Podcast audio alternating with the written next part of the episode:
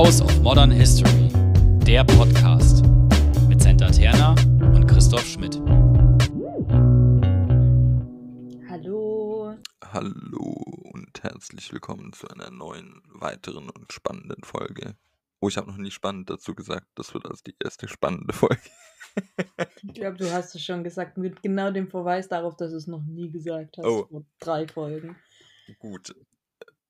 Folge.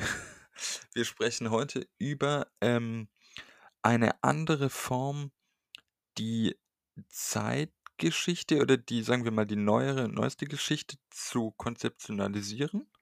Mhm. Hauptsächlich das 20. Jahrhundert. Ja. Ich meine, es gibt ja auch das Konzept des langen 20. Dazu habe ich zum Beispiel eine Frage nachher. Stell sie direkt, weil dann kann ich nachdenken. Naja, wie, also langes, nee, kurzes 20. langes Es gibt- 19. Nee, es gibt beides, das ist ja das Genau. Lustige. Genau, es gibt beides. Und meine Frage wäre, nur damit du da jetzt schon mal drüber nachdenkst, bevor alle anderen wissen, um was es überhaupt geht, äh, ob das Konzept, das wir heute besprechen, inwieweit das zusammengeht mit Hobsbawm jetzt beispielsweise. Ja, Und ähm, Hobsbawm ist kurzes 20. Ne? Und langes Ja. 19. Ja. Genau. Langes 20. geht von wann bis wann? In- auch 1880, glaube ich. Also es gibt, ich Okay. kenne bei Osterhammel den Verweis ab und an, dass er sagt, naja, in bestimmter Hinsicht gäbe es auch ein langes 20. Das sind dann, glaube ich, wirtschaftshistorische Ideen, die da die Zäsur setzen. Okay, ja, das passt ja aber mit heute schon zusammen. Ja. Ähm, genau, und dann gibt es natürlich noch Patrick O'Course, den wir hier auch hatten. Oh ja, Der ein ganz langes. ein ganz langes, ich weiß gar nicht, welches Jahrhundert macht. ja. Der ja quasi aber dann doch äh, in der diplomatiegeschichtlichen oder ausgehend von Di Diplomatie und Politik das Ganze konzipiert in dieser Suche nach, nach Friedensordnung und Ja. äh, Transatlant. Und da sind sie sicherlich sehr ähnlich, weil ich würde sagen, beide sind Transatlantiker. Du meinst jetzt Döring Manteuffel von heute und Ja. Patrick O'Course. Mhm. Ja, also wer Patrick O'Course nochmal anhören will, gibt es eine Folge dazu mit ihm. Ich weiß nicht, die wie viel der, ich weiß nicht, wo es jetzt ist. Sie war Genau. auf jeden Fall zweistellig. Ja. Genau, um kurz, ähm, also die, die die Folge schon mit Patrick gehört haben, wissen, wer Patrick ist, deshalb stellen wir noch Döring Manteuffel vor. Genau. Anselm Döring Manteuffel. Ähm, geboren 1949, hat in Marburg und Berlin an der FU Geschichte, Germanistik, Kunstgeschichte und Politikwissenschaft studiert. Okay. Mhm. War dann Assistent von Nolte, ähm, hat promoviert zum westdeutschen Katholizismus und der Debatte um die Wiederbewaffnung. Mhm. Ja, ziemlich cool. Und ich überspringe jetzt ein paar Punkte. 1991 bekommt er dann die Professur für neuere Geschichte mit besonderer Berücksichtigung der Zeitgeschichte in Tübingen, also den Rotfels-Lehrstuhl, und blieb bis zu seiner Emeritierung diesem treu. Hast du jemals Nein. Aber ich wollte dich was das von gleiche Tübingen fragen. gehört? Nein, das war nicht die Frage, die du mir stellen wolltest, sondern ob ich jemals bei ihm weil irgendwas war. Ja. Nein, war ich nicht, weil ich erst hinterher erfahren habe, dass er ganz cool und ein Riesending ist. und du? Nee, ich auch nicht. Ähm, ich habe generell, muss ich sagen, mein, mein Studium in Tübingen jetzt nicht leider, aber eher interdisziplinär ausgelegt, anstatt in der Geschichte irgendwie tief viel mitzumachen. Also Tübingen hat ja einige, die wirklich, Misha Meyer ähm, hat ja auch den Leibniz-Preis äh, bekommen. Habe ich auch nie was gemacht. Ja, eben. Also ich habe an vielen Stellen studiumstechnisch hart versagt. Naja, ich meine, wir waren bei Frau Schirle. Ja, das ist auch äh, ohne Ironie ein Höhepunkt meines gesamten Studiums. Ja, same. Ich meine, wir haben uns deshalb kennengelernt. Stimmt. Und Frau Scheele ist einfach, nein, das war mit die beste, da würde ich jetzt einfach nur noch mehr schwärmen. Das war toll. Genau, ähm, Anselm Döring-Manteuffel ist unter anderem dafür bekannt mit Lutz Raphael, dem Mhm. derzeitigen Vorsitzenden des VHD, diese Sonderforschungsbereich-Nummer ähm, nach dem Boom aus der Taufe gehoben zu haben. Lutz Raphael Trier, äh, Anselm Döring-Manteuffel in Tübingen. Diese nach dem Boom-Forschung geht eben davon aus, da werden wir heute auch nochmal drüber sprechen, dass in den 70ern eben, und das lehnt ja dann definitiv an Hobsbawm an, dieses goldene Zeitalter, Ja. geht zu Ende, Fortschrittsoptimismus bricht, Club of Rome sagt, so geht's nicht weiter, Ölpreiskrise 73. Mhm. Können wir mal was zum Club of Rome machen? Äh, ja, wie? Cool. Willst du Ereignisgeschichte machen? Naja, irgendwie, der, der hat doch auch vor kurzem was zum Thema Umwelt und So geht's nicht weiter. so Ja. geht's nicht weiter, was kann man jetzt tun? Das fand ich alles ganz sinnvoll, was die da geschrieben haben, um ehrlich zu sein. Und dachte, damit könnte man sich ja nochmal näher auseinandersetzen. Wer ist, was ist das? Wo kommt es her? Und wieso? Hat's was zu sagen? Also generell auch die Geschichte von Thinktanks finde ich sehr Mhm. spannend, Ja, muss ich sagen. gut. Das war ein kurzer Einschub. Sehr gut. Wir sprechen heute, wie gesagt, über das Konzept der Zeitbögen. Eine andere Konzeption der, des 20. Jahrhunderts. Ist ob lang oder kurz oder, ich meine, Zahlen sind eh unwichtig. Sage ich mir immer mit Blick auf das Konto. Und ähm, es gibt neben den Zeitbögen, nur um das einmal am Anfang eingeschoben zu haben, das Konzept der Hochmoderne. Mhm. Kennst du das? Von. Im Endeffekt äh, greift das ein Buch von James C. Scott auf, Meine Immer Ah. Seeing Like a State. Ja, das habe ich gelesen. Und so die Konzeption für die Geschichtswissenschaft kommt dann von Ulrich Herbert. Also er sagt 1880, 1900, so Ja. Beginn bis dann 1960, 1980. Macht also ähnliche Zäsuren. Ja, also ja, ich kenne ich kenn das Konzept der Hochmoderne dann. Ich finde es, also ich habe jetzt gerade gezögert, weil ich finde es manchmal ein bisschen schwierig, mit diesen ganzen Namen ähm, irgendwie noch klarzukommen mit Postmoderne, Hochmoderne, Ja, keine Ahnung, einfach nur moderne. Ähm, irgendwie, ja, ich finde, das ist manchmal ein bisschen schwierig, da den Überblick zu behalten, was jetzt was ist. mhm. das stimmt, ja. Auch, dass die Soziologie da vielleicht, also ich meine, es ist ja generell ein Ding, dass die Geschichtswissenschaft sich von anderen Wissenschaften belehnt, aber Mhm. Das, was ja dann auch bei der Globalgeschichte, Globalisierung teilweise kritisiert wird, ist, dass die Begriffe ja dann nicht deckungsgleich sind, aber den Anschein Ja, genau. erwecken, dass sie es Ja, wären. genau. Ja, und ich meine, es gibt ja da keine a- allgemeine Definition von sowas wie, keine Ahnung, Postmoderne zum Beispiel. Ich meine, das wird ja manchmal so, manchmal so verwendet. Ich bin eh noch an, an der Debatte zwischen Spätmoderne und Postmoderne und Ja, eben. Präsentismus kam neulich doch als, als Aufschrei, weil das ist nochmal was anderes, aber steckt auch irgendwas mit Zeit drin. Ähm, was sind die äh, Zeitbögen oder wie fangen wir an? Was ist das Problem an den Nicht-Zeitbögen? Ja, genau. Also so, weil ich das jetzt verstanden habe, ist das Problem an den Nicht-Zeitbögen, dass wir eben gerade jetzt auch, also für die deutsche Geschichte, ich meine, bei Döring Manteuffel geht es ja auch um die deutsche Geschichte, äh, schon mit Hinblick auf globale Prozesse, aber er versucht die deutsche Geschichte zu gliedern, hauptsächlich. Genau, und dass die an, dass die sich zu sehr orientieren an der Politik bzw. Staatsgeschichte und sich einfach nur danach richten und alle anderen Prozesse eben außen vor lassen. Und deshalb wir auch von der Zäsur von 1945 zum Beispiel immer so doll sprechen. Oder dass die so wichtig ist halt. Und eigentlich die Zäsur vielleicht für manche schlechthin in Deutschland. Genau, aber das lässt eben zum Beispiel, keine Ahnung, Sozialgeschichte aus oder Wirtschaftsgeschichte. Und er versucht eben diese Mehrdimensionalität der Geschichte in den Mittelpunkt da zu bringen und hat deshalb eben die Zeitbögen?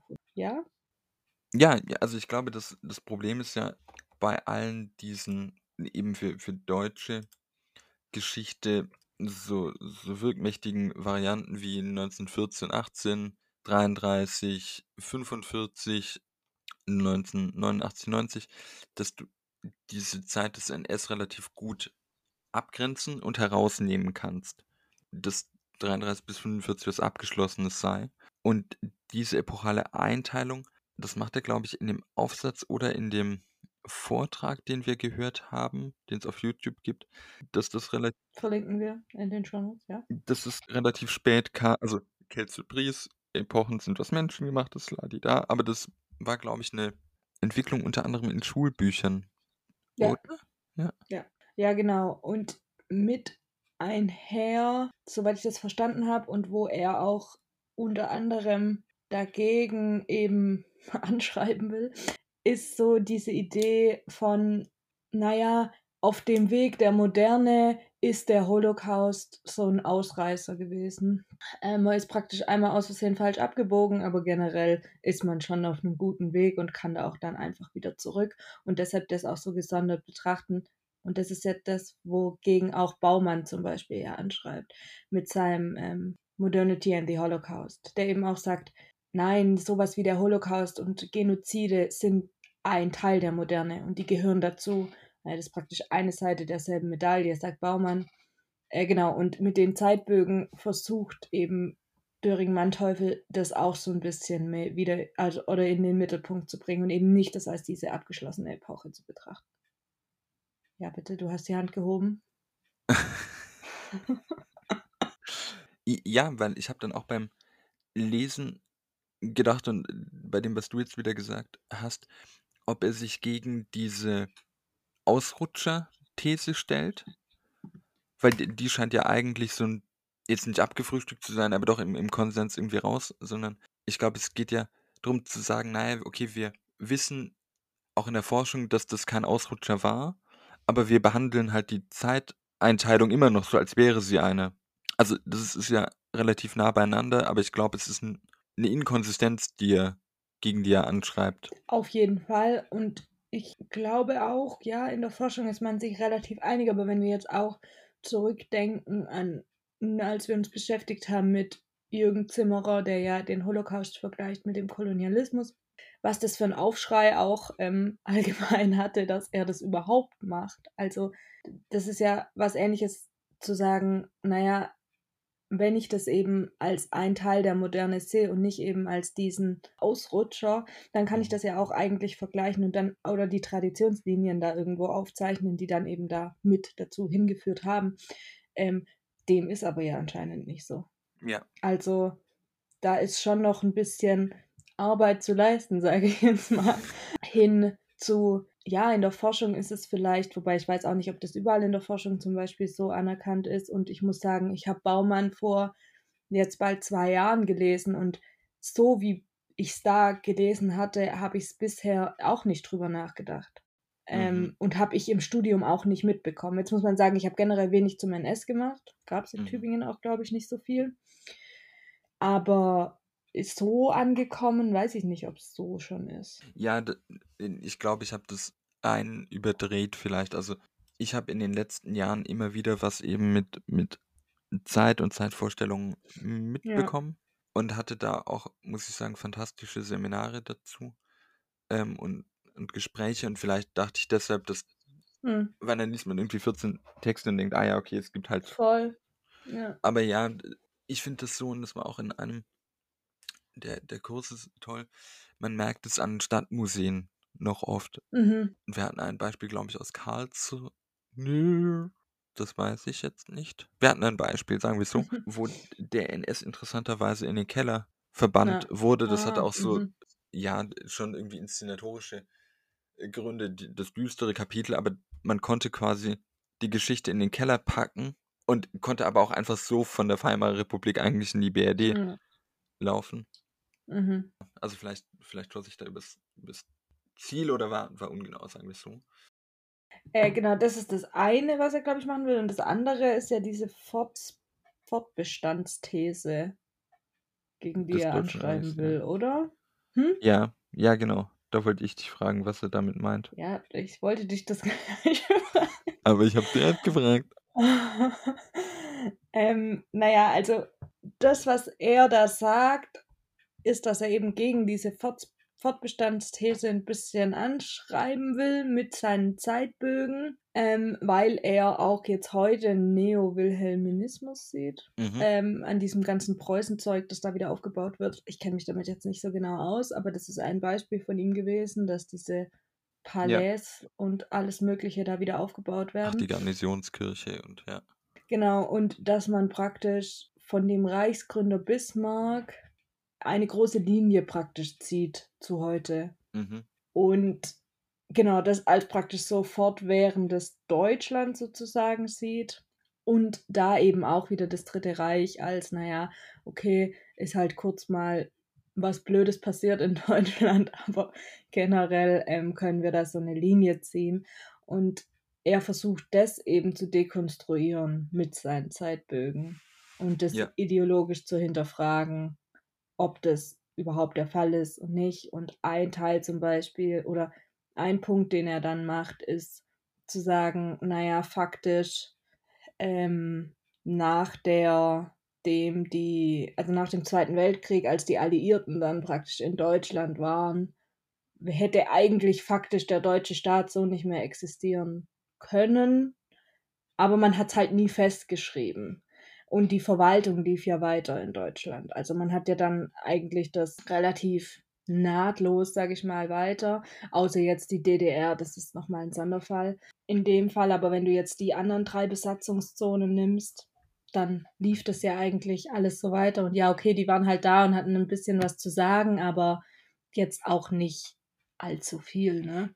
Oder nicht absolut, ja. Genau. Und eigentlich hätte das aber der Fall sein müssen, dass das, er sagt es dann, das fand ich interessant, weil ich darüber auch noch nie so nachgedacht habe. Er sagt halt, dass wegen dem Kalten Krieg und dass man sich da zuerst nicht einigen konnte, auch was die äh, Alliierten untereinander angeht.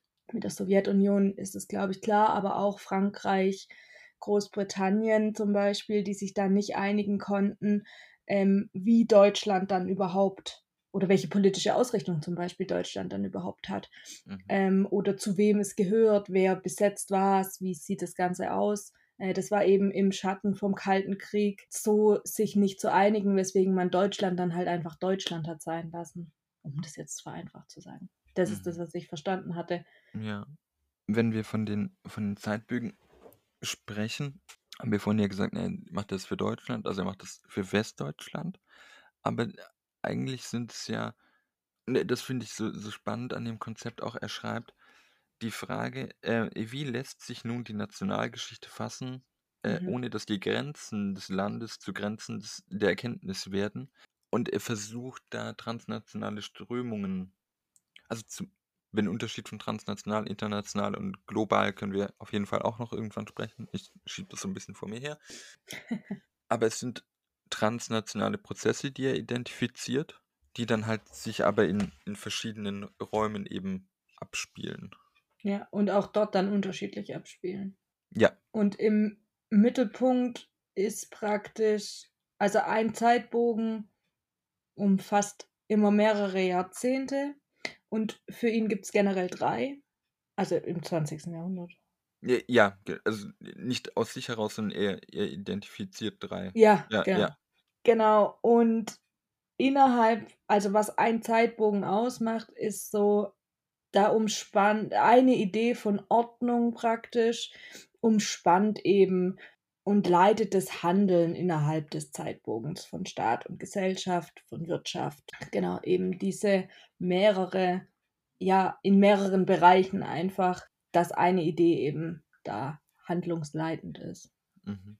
Und das Großartige daran finde ich, oder äh, warum das Konzept, glaube ich, so bestechend ist, dass diese Zeitbögen sich überlappen.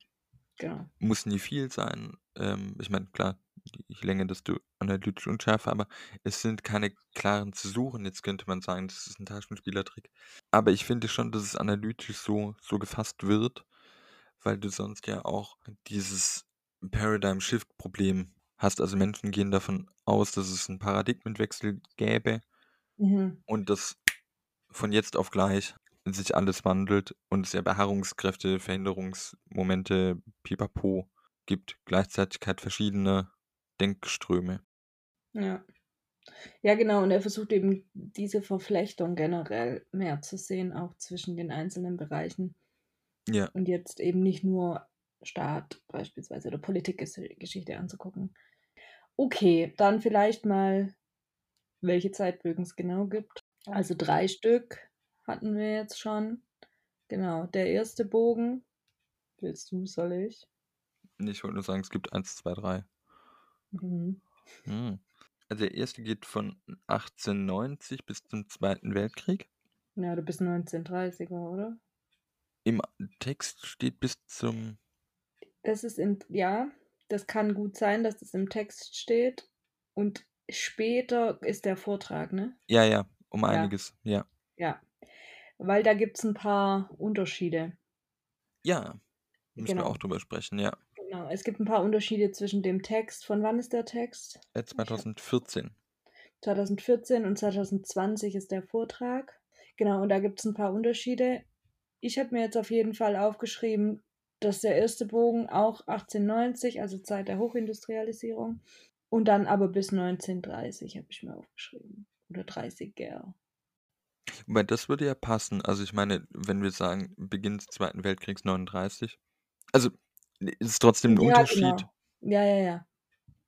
Naja, okay, jetzt sprechen wir mal drüber, was in dem Zeitpunkt Ja. passiert. Vielleicht klärt sich ja dann auch noch auf. Das heißt, in diesem Scheitelpunkt ist dann auch, glaube ich, die Weimarer Republik, Wirtschaftskrise. Genau, also Nee, den, halt, den Scheitelpunkt setzt er 1917 bis 23. genau, ja. Und so diese überspannende Ordnungsidee zu den Basisprozessen haben wir schon was gesagt, gell? Die laufen dann halt einfach mit Mhm. diese beschleunigte soziale Mobilität und Wandel, d- technische Modernisierung, Bevölkerungs, in dem Fall ist es, glaube ich, Bevölkerungs, äh, Binnenmigration, äh, Land-Stadt, Ja. die da mitläuft. Ähm, und diese Großidee, die da das zusammenklammert, ist der bürgerlich-liberale Individualismus, Ja. der da kommt. Oder der da vorherrscht und eben für verschiedene Bereiche unterschiedlich umgesetzt wird, aber den man quasi unter diesen bürgerlich-liberalen Individualismus zusammenfassen könnte. Mhm. Genau, aber der geht auch unter zum Schluss, ne? Oder? Ja, genau, der wird ja dann im zweiten Zeitbogen abgelöst. Genau, genau, okay, ja, genau. Und dann deutet sich's gegen Ende schon an, was. Ja, Also, ich habe mir aufgeschrieben dazu, dass eben Kategorie Subjekt dann immer mehr an Bedeutung verliert oder der einzelne Mensch und es mehr so diesen schon übergeht in dieses Volk und Volkskörper. mhm. Und genau da ist dann auch eben die Überlappung schon da. Vielleicht noch, ähm, er sieht den Ersten Weltkrieg als Katalysator von diesen ganzen Prozessen, die ablaufen. Und deshalb ist es auch nicht so was Abgeschlossenes für ihn und auch wie er den Scheidepunkt ja setzt, 1917 bis 23. Ähm, das ist ja nochmal was, wo, wo jetzt so nach der Einteilung, die allgemein vorherrscht oder die die meisten kennen, ist so, oh krass, das ist voll zwischendrin irgendwie. Aber klar, ähm, wenn er eben so diesen, diesen Ersten Weltkrieg als Beschleunigung oder Katalysator von diesen ganzen Prozessen, die davor schon ablaufen, sieht, dann macht das natürlich Sinn. ja. Der zweite Bogen dann wurzelt in der Weltwirtschaftskrise und geht bis Ende des Wirtschaftsbooms in den 1970ern, also Mhm. 1975 ungefähr ist da Schluss. Schon angedeutet, Volk und Raum sind wichtig und im Mittelpunkt. Mhm. Und man wollte in der Zeit so die politische und soziale Ordnung neu gestalten und auch aktiver alles gestalten, soweit ich es auch mit, also soweit ich es auch gelesen habe. Auch gerade als Beispiel hier Eugenik ist so ein Punkt oder so ein Thema, das ja praktisch die ganze Zeit dann so ein bisschen mitnimmt. Also wie kann man aktiv praktisch das Volk toll herstellen oder besser machen oder ja, ähm, auch zum Beispiel Sterilisationsgesetze wären da eines der klassischen Beispiele, die da reinfallen. Genau, ja. Und er macht ja deutlich daran, oder es war aber im Vortrag, oh, ich habe die im Hirn vermischt, anstatt die irgendwie auseinanderzuhalten. Tut sowas nicht. Hm. Dass das erstmal keiner Bewertung unterliegt. Also er kann innerhalb dann sagen, naja, okay, diese, dieses Gemeinschaftsdenken kann solche Formen wie im NS annehmen, die kann er auch ähm, als schlecht einstufen. Mhm. Das hat aber nichts mit dieser Grundidee von Gemeinschaft. Also, äh, wir werden ja später noch auf Kritik dann zu sprechen kommen. Ähnlich ist ja, glaube ich, aber das habe ich nicht so richtig präsent. Gab es nicht einen, einen Aufsatz von, von Thomas Etzemüller beispielsweise, dieses Social Engineering in den Mhm. 30ern in Schweden. Also, Ja. und auch dort haben wir ja Eugenikformen mit demokratischen. Ja, ja, und ähm, interessanterweise in gerade sowas wie Sterilisationsgesetze, gerade auch in Schweden, ich meine, ich weiß es jetzt für Schweden, das gibt es bestimmt auch noch in anderen Ländern, aber ähm, das ging ja noch bis in die 70er rein. Eben. Ja. Ähm, also die, ich weiß jetzt nicht, wie viel da dann tatsächlich noch gemacht wurde, aber faktisch das Gesetz war noch da Mhm. bis auf jeden Fall in die 70er. Das ist in Deutschland jetzt schon was anderes gewesen, glaube ich, weil einfach durch den Zweiten Weltkrieg, was jetzt Gesetz und ähm, Rechtsgeschichte vielleicht angeht, das wurde schon abgeschafft dann, dann schon. Ja. Was eben im Vergleich aber zu anderen Ländern, wo man es jetzt nicht so, also ich meine, als ich das damals gehört hatte mit Schweden und diesem Sterilisationsgesetz, das es da noch ewig gab, ich war richtig überrascht. Ähm, Mhm. genau, aber das bleibt eben noch länger, sage ich mal. Diese ganzen Racial Segregation Gesetze.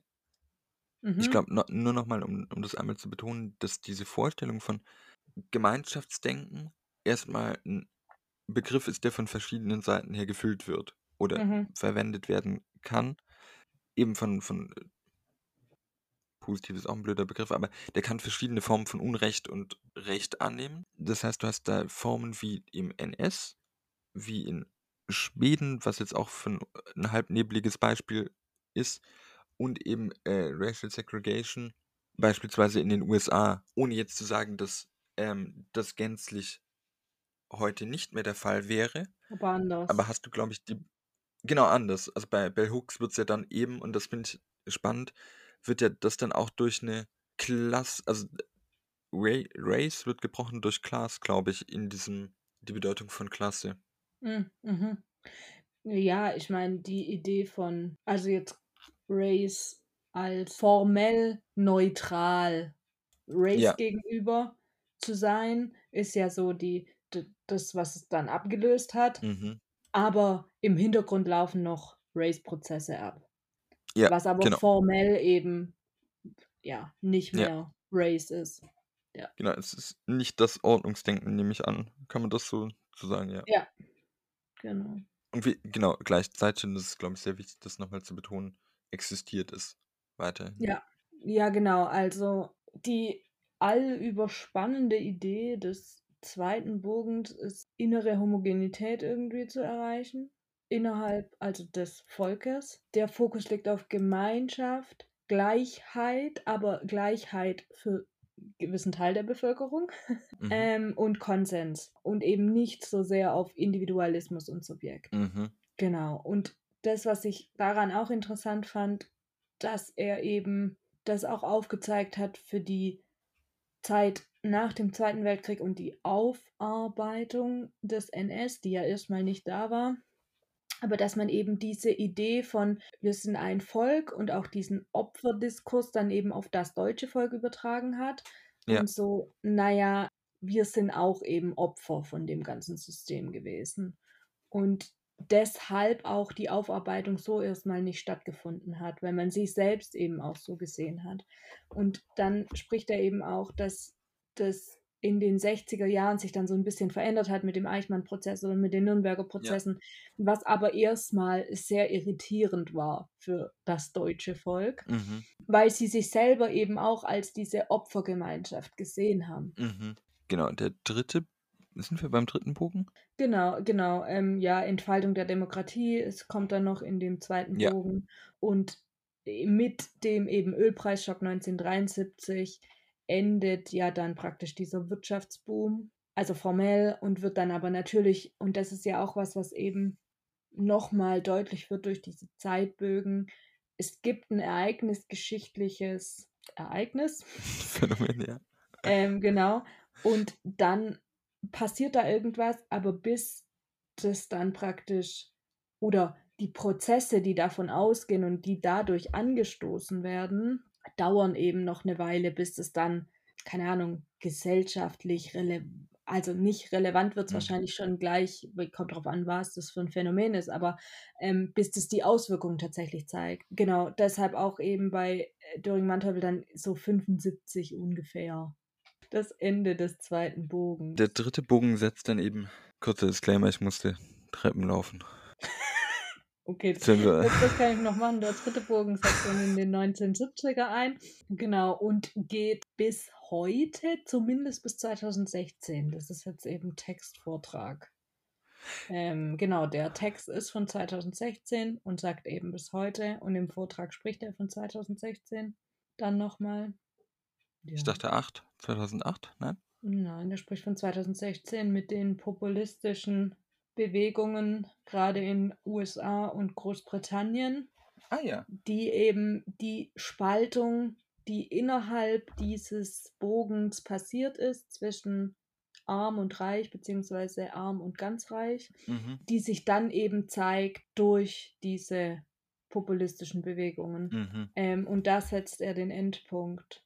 Jetzt, also da setzt er den Endpunkt im Vortrag. Im Text kommt erstmal noch nichts von diesen populistischen Bewegungen. Aber das setzt er auch, das sagt er eben bis heute. Natürlich ganz anders, aber dann doch irgendwie. Anselm Döring-Manteuffel macht also auch gegenwartsnahe Zeitgeschichte. Ja.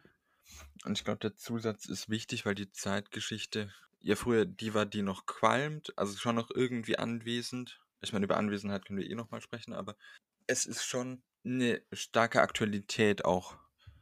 Oder eine starke zeitliche Nähe. Ja, genau, auf jeden Fall. Und das ist ja auch was, was wir in der 9-11-Folge besprochen hatten, wo die Frage war, ist es jetzt eine Zäsur oder ist es keine?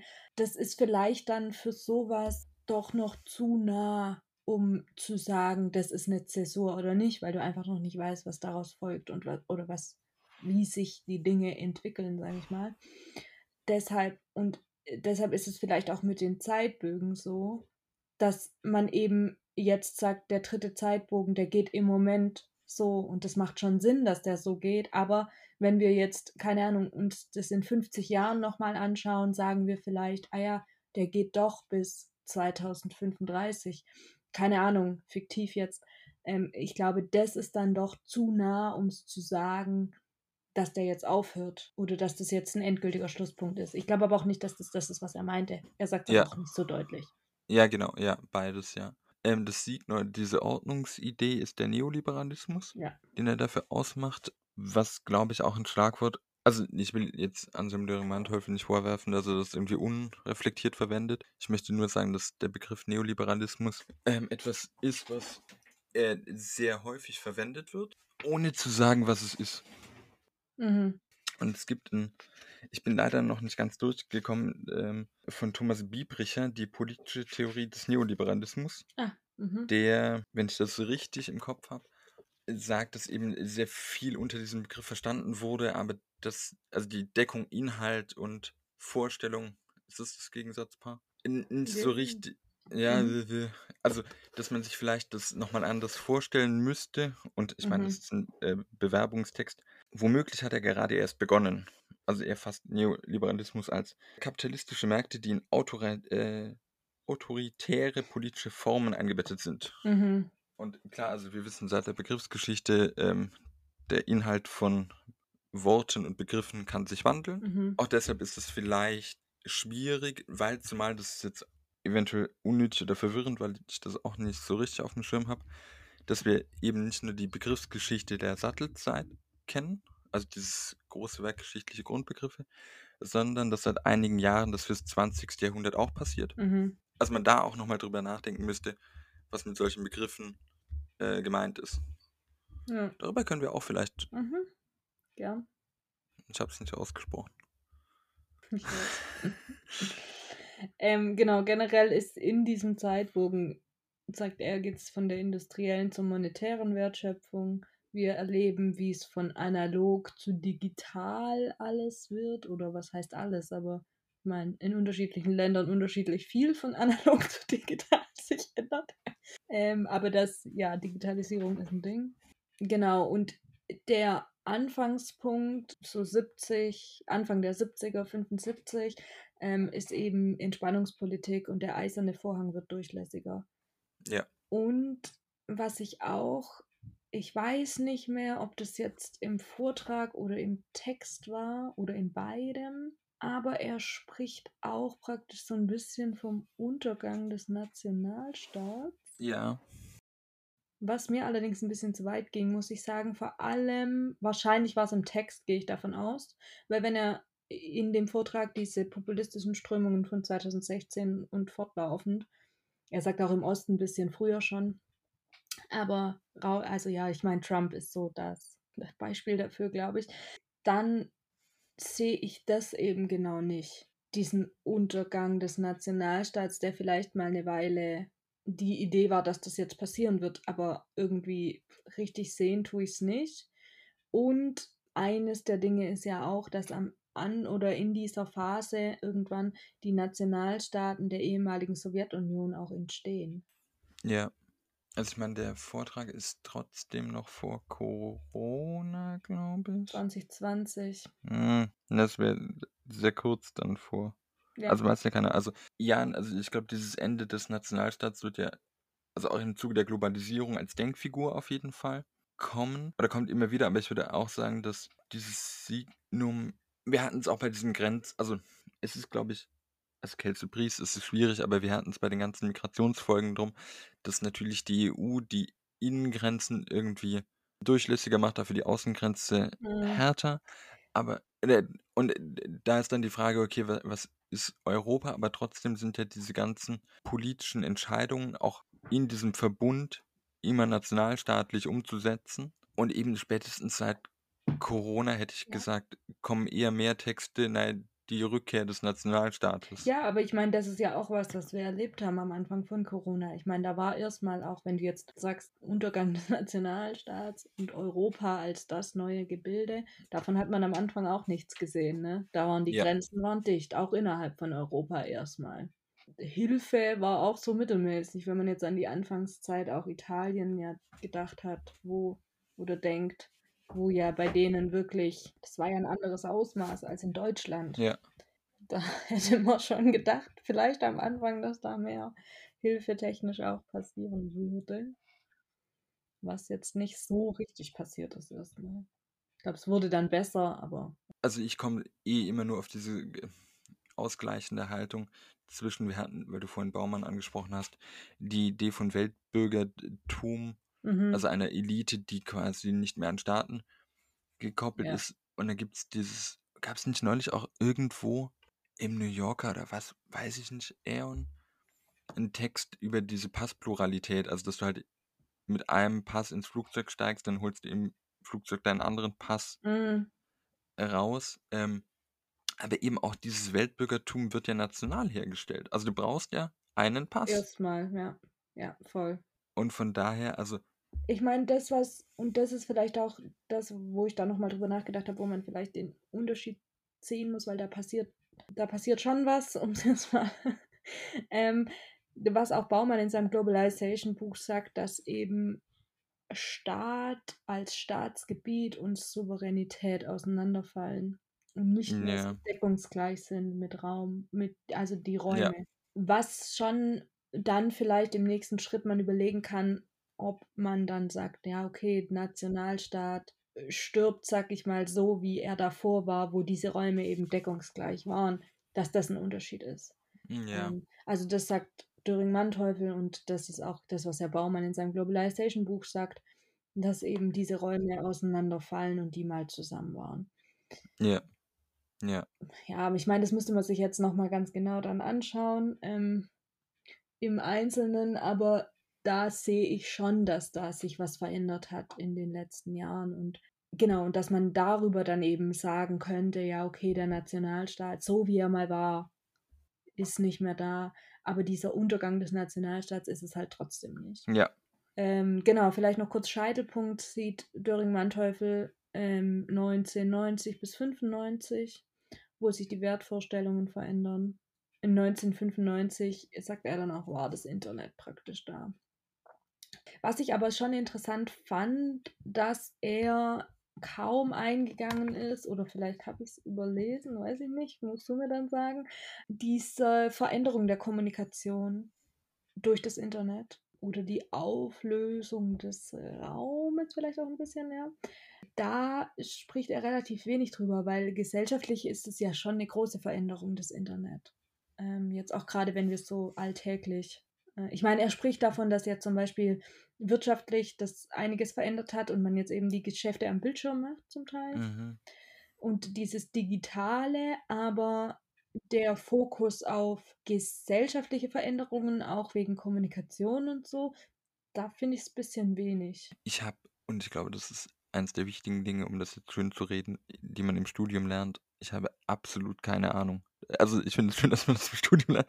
Äh, also ich hätte jetzt, das ist noch nicht mal im Nebel stochern, das, also ich hätte jetzt gedacht, weil er dieses Ansinnen hat eben an der Nationalgeschichte, ohne die Grenzen des Landes zu schreiben. Auf der einen Seite würde sich das Internet anbieten Mhm. und auf der anderen Seite, und da, da muss ich dann wirklich nochmal drüber nachdenken, hm, ist eben das Internet vielleicht dann doch eine ne ganz andere Geschichte. Also musst du das Internet in Abhängigkeit dann des, ähm, des Nationalstaates, den er ja dann doch irgendwie fassen will, lesen oder halt analysieren. Und da wüsste ich jetzt auch nicht, inwieweit ich das, du hast gesagt, was bis 2016, 14, irgendwie sowas, inwieweit das zusammenhängt, weil ihm geht es ja, das habe ich auch, also ich habe Habermas nie richtig gelesen, ich habe vielleicht das hier in dem Aufsatz überlesen, ja nicht zwingend um Öffentlichkeit oder Öffentlichkeit hin. Ja, schon. Ah klar, mittelbar, ja. Aber Ja, genau. Auch wenn du jetzt ja wie im zweiten Bogen beispielsweise die Eugenik nimmst, da beschreibt er ja auch diese, ich sage jetzt mal, globalen Strömungen, zumindest Mhm. transnationalen Strömungen, die sich gegenseitig ja schon auch beeinflussen und so. Und gerade wenn man dann auf diese, diese populistischen Strömungen geht, wo ja eben auch das Internet, sei es jetzt als Social Media oder irgendwelche anderen, eine Rolle spielt. Also ich meine, das ist Fakt. D genau, und das, da hat sich auch was in der Kommunikation verändert. Ähm, und das hat Auswirkungen auf basically alles, wenn wir ehrlich sind, das Internet. Also ich meine, wir haben es so in unserem Alltag integriert, das hat Auswirkungen. So. Ich meine, alles ist Kommunikation. Liebe Grüße an dieser Stelle und Medium ist die Massage. Aber, die, also vollkommen, aber ich glaube eben, dass der Text oder diese Zeitbögen keine Mediengeschichte sind. Und jetzt, Mhm. d- das ist, n- das ist nicht mal dünnes Eis, sondern das ist halt einfach sehr kaltes Wasser, auf dem ich versuche zu stehen. Weil, weil dieser Gegensatz ist falsch, weil es Theorien, Methode irgendwie komisch verengt und ich das nie richtig gelernt habe. Aber es will ja eine neue Ideengeschichte sein, bei der Medien natürlich auch eine Rolle spielen. Klar, weil Ideen müssen irgendwo zurückgebunden sein. Aber ähm, es ist halt, also der, was du, der Neoliberalismus macht für ihn den Unterschied, nicht der Neoliberalismus des Internets. Ja, vollkommen richtig. Und das wäre nämlich ein Punkt, den ich dich auch noch fragen wollte. Oder was heißt, den ich dich fragen wollte, aber Sehr gut. wo ich mich gefragt habe. Er sagte eben, dass er ja diese äh, Verflechtungen auch viel mehr darstellen möchte und so. Und auch ähm, eben diese Mehrdimensionalität der Geschichte und nicht nur Politik und Staatengeschichte. Ich frage mich trotzdem, ob bei ihm sowas wie Wirtschaftsgeschichte zu sehr im Fokus steht. Weil Wirtschaftsgeschichte wäre jetzt für mich so eines der Dinge, wo ich sagen würde, dass, also das ist das, was ich rausgelesen habe, das durchzieht alle Zeitbögen als, ja, also so, da, daran orientiert sich auch so Anfang und Endpunkt, allein nach dem Boom und so. Genau, ob das zu doll darauf geht und dadurch wieder andere Dinge weglässt. Und ich verstehe, und das ist auch das, wo wir ja bei der Anal auch wieder hatten, dieser allumfassende Anspruch ist vielleicht zu hoch. Ähm, das funktioniert nicht, das verstehe ich, weil du musst immer irgendwas weglassen. Trotz allem frage ich mich, ob ähm, eben ein Verweis auf, ich versuche so viel wie möglich, aber Wirtschaftsgeschichte ist definitiv einer der Dinge, an denen ich mich orientiere. Nötig gewesen wäre oder ja, gut gewesen wäre. Ja, und das, ist, das hätten wir vielleicht am Anfang machen sollen, für wen. Also, wir sprechen ja eigentlich über verschiedene Dinge. Das eine ist, wir sprechen über das Konzept Zeitbögen anhand eines Aufsatzes und eines Vortrags. Mhm. Der Aufsatz ist in den Vierteljahrsheften für Zeitgeschichte, also dem Publikations- oder einem Publikationsorgan der Fachwelt mit das renommierteste in Deutschland, würde ich sagen, an der Stelle. Und das andere ist am Zentrum für Theorie in der Geschichte in Mhm. Bielefeld, das nachträglich eben auf YouTube hochgeladen wurde. Ich will damit nicht sagen, dass man, man kann immer Sachen sagen, aber ich glaube, je nach äh, Publikum oder rezipierender, also angestrebter rezipierender Gruppe, fallen manche Sachen vielleicht weg, weil eben diese wirtschaftlich, also jetzt merke ich aber, dass ich vielleicht auch den Anfang vom Aufsatz wieder nicht so richtig gut gelesen habe. Aber also ich, ich weiß nicht, inwieweit er das zwingend tut, aber ich finde, sobald du sagst, du schreibst eine Geschichte des 20. Jahrhunderts, ne, erwarte ich schon auch, dass, dass Wirtschaft oder des 19. Jahrhunderts, äh, you name it, und dann noch von Basisprozessen sprichst, gehe ich schon von Wirtschaft als einen zentralen Moment aus, weil das vielleicht auch in einer bestimmten historiografischen Tradition steht, weil es äh, auf bestimmten Schultern steht, weil es an bestimmter Stelle wirkmächtig ist vielleicht. Ich will der Wirtschaft und der Bedeutung von Wirtschaft gerade fürs 20. Jahrhundert, das will ich überhaupt nicht absprechen. Ja. Ich sehe das, dass das ein wichtiger Punkt ist und ich sehe auch, dass, ich meine, ich sehe auch, wie viel Arbeit einnimmt als Platz. Also Ja. in jedem Leben von jedem Menschen. Ja. Ähm, das will ich überhaupt gar nicht absprechen. Und ich glaube auch, dass diese Basisprozesse eng mit Wirtschaft verflochten Mhm. sind. Das, das will ich gar nicht absprechen. Glaube nur oder ich frage mich dann eben, ob das, was Politik und Staatengeschichte mal war, jetzt Wirtschaft ist. Also bei ihm, nachdem ich den Text gelesen hatte, weißt du? Und nicht, ich weiß, er nimmt auch nicht die Politik und Staatengeschichte komplett raus, sondern er baut auf auf den, und das ist auch das, was er betont und was ihm wichtig ist, er baut Mhm. auf dem auf, was, also er sagt jetzt nicht, alles, was bisher war, ist Bullshit, das Mhm. können wir gleich streichen, ich mache es jetzt so und richtig, sondern er nimmt es ja schon mit rein. Mhm. Und da ist, er macht das, er, er, ich sage mal, er weitet den Blick da schon. Mhm. Trotz allem, ja, wie gesagt, weiß ich nicht, ob jetzt, ob es auch noch andere Ja. Mhm. Gesichtspunkte gegeben hätte, die auch, und da wäre es ja dann interessant, ob die deckungsgleich wären mit dem, was er macht, oder ob sich dadurch dann andere Zeitbögen, sag ich mal, ergeben würden, wenn ich den Blick auf was anderes lenken würde. Ähm, ich sag nur, dass ich halt dann dachte, naja, Wirtschaftsgeschichte nimmt schon einen großen Teil ein, ohne dass ich jetzt sage, ich finde, das ist nicht sinnvoll, dass Wirtschaftsgeschichte einen Ja. großen Teil einnimmt, aber es tut's halt. Und da habe ich mich dann schon gefragt, hätte man das dann zumindest deutlicher sagen müssen, dass schon Wirtschaft einen großen Raum Ja. hier einnimmt, wäre, aber es ist ja auch möglich, das anders zu schreiben. Also jetzt nicht, nicht die Wirtschaft rauslassen, aber der Ja. weniger Stellenwert vielleicht auch geben, weil ich noch was anderes mit reinnehme. Und ja, ich verstehe, dass man sich beschränken muss. Will ich gar nicht sagen, dass das, ja, will ich ihm nicht Ja. zum Vorwurf machen. Ja, nee, ich, über- ich überlege tatsächlich gerade nur, ob Wirtschafts, was es neben Wirtschaftsgeschichte gibt. Also, ich sage jetzt nicht, dass das das Prisma ist, was alles erklärt. Ich überlege nur, ob bei Wirtschaft am wenigsten rausfällt. Aber da war ich mir Mhm. jetzt auch unsicher, weil Zahlen ja irgendwie dann einfach vermeintliche Wirklichkeit bestechen. Aber ob man da einfach verschiedene Facetten sehr gut abdecken kann zwischen denen, die alles haben und die, die nichts haben. Mhm. Beispielsweise bei Kultur ist es ja schon, also weil, Wirtschaft kann ja in dieser Vereindeutigung im 20. Jahrhundert, die ja auch nicht naturgegeben ist, scheint ja irgendwie so eindeutig zu sein. Also be- bewusst scheint eindeutig zu sein. Mhm. Und Kultur scheint ja diverser. Wie gesagt, ja, auch da gibt es Epochen und Strömungen, die, die irgendwie wirkmächtig sind, die aber eben vor allem, glaube ich, bei diesen ersten zwei Zeitbögen sich gut integrieren lassen. Beim dritten habe ich halt über den Kunst, also dachte ich an den Kunstmarkt, was natürlich Mhm. eine andere Shift ist, weg vom Inhalt. Da müsste ich nochmal auch drüber nachdenken. Aber ich finde es sehr anregend. Also das, was ich jetzt hier zumindest in den letzten sieben Minuten gemacht habe, ist ja auch nur noch erratisches Rumstottern, ohne irgendwie groß Inhalt. Aber ich finde es einfach sehr bestechend und möchte mehr drüber nachdenken.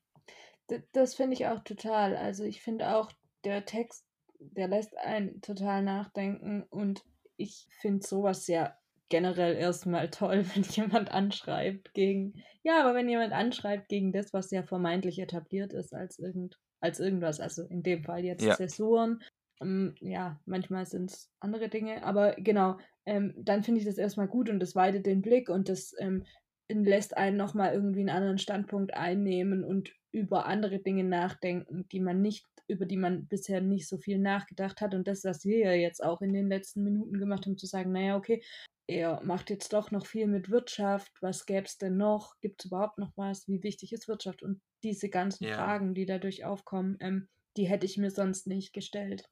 Ja, das stimmt. Ja. Und generell an sich, ich finde das Konzept auf jeden Fall sinnvoll. Also Mhm. ich, ich sehe da den Sinn dahinter und ich, ich meine, das ist vielleicht auch ein Ding. Ich finde, das hört sich alles auch super sinn sinnvoll an und wenn er eben sagt, welche Ideen da vorherrschen in diesen einzelnen Zeitbögen, das verstehe ich. Ich meine, ich weiß zu wenig über diese Zeiten, um jetzt sagen zu können, oh nee, halt mal, da ist aber die Idee doch nicht mehr vorher. Also weißt du, Ja, ja, ich finde es ja. super, super interessant, super sinnvoll, hört sich das alles für mich an. Aber ähm, um da jetzt wirklich irgendwie, Ja. also ich könnte es nicht, weil ich einfach zu wenig weiß, dann Ja. zu sagen, oh, also ja. Geht dir das an der Stelle manchmal so, weil ich weiß das für mich, also ich stelle mir die Frage manchmal, dass ich vielleicht zu wenig systematisch gelernt, also musste dann irgendwie auf Homepage, weil meine ist glaube ich gerade nicht mal online, äh, schreiben, was, worin du dich auskennst, was dein Spezialgebiet ist und dann dachte ich, boah, kann ich überhaupt schreiben? Also man kann ja dann immer Voll. Forschungsinteressen schreiben, Ja. das, das ist dann irgendwie einfacher, aber Mhm. ich kenne mich grob im, oder kannte mich irgendwie grob, als ich drüber nachdachte, im Kolonialismus Mhm. aus, weil das irgendwie Thema meiner Abschlussprüfung war und das Mhm. lange im Studium. Und dann zum einen sieht man dann doch jetzt irgendwie irrsinnig viele Bucherscheinungen zu dem Thema, denkt, oh, ich habe gar keine Ahnung mehr und keinen Mhm. Anschluss. Und so eben von so Überblick, Mhm. also weder groß Überblick noch wirklich Quellentiefe habe ich für das 20. oder 19., aber vielleicht ist es auch gerade dieses Suchen und so Phasen von Unsicherheit wechseln sich mit Sicherheit ab und pipapo. Aber ja, das, das geht mir gerade so. Ja, voll. Äh, ich, ich wüsste jetzt auch nicht, was ich da groß hinschreiben würde. Wir, wir suchen weiter. Gut, dann die Abschlussfrage, Chris. Was war 1912? Karl Brandt gründet in Hagen die Märkische Zwieback- und Keksfabrik C&F Brandt GmbH. Ah. Der Brandt Zwieback. Mhm. Falls ihr Kritik an uns oder Fragen habt Oder Lob, gerne auch Lob, oder Themenwünsche, Gast sein wollt. dann dürft ihr euch gerne bei uns melden, entweder auf Twitter unter houseofmodhist Oder ihr könnt uns eine E-Mail schreiben. Dort ist unsere E-Mail-Adresse houseofmodernhistory at gmail.com. Genau, steht beides in der Beschreibung unten drin. Wir freuen uns auf Feedback. Bis zum nächsten Mal.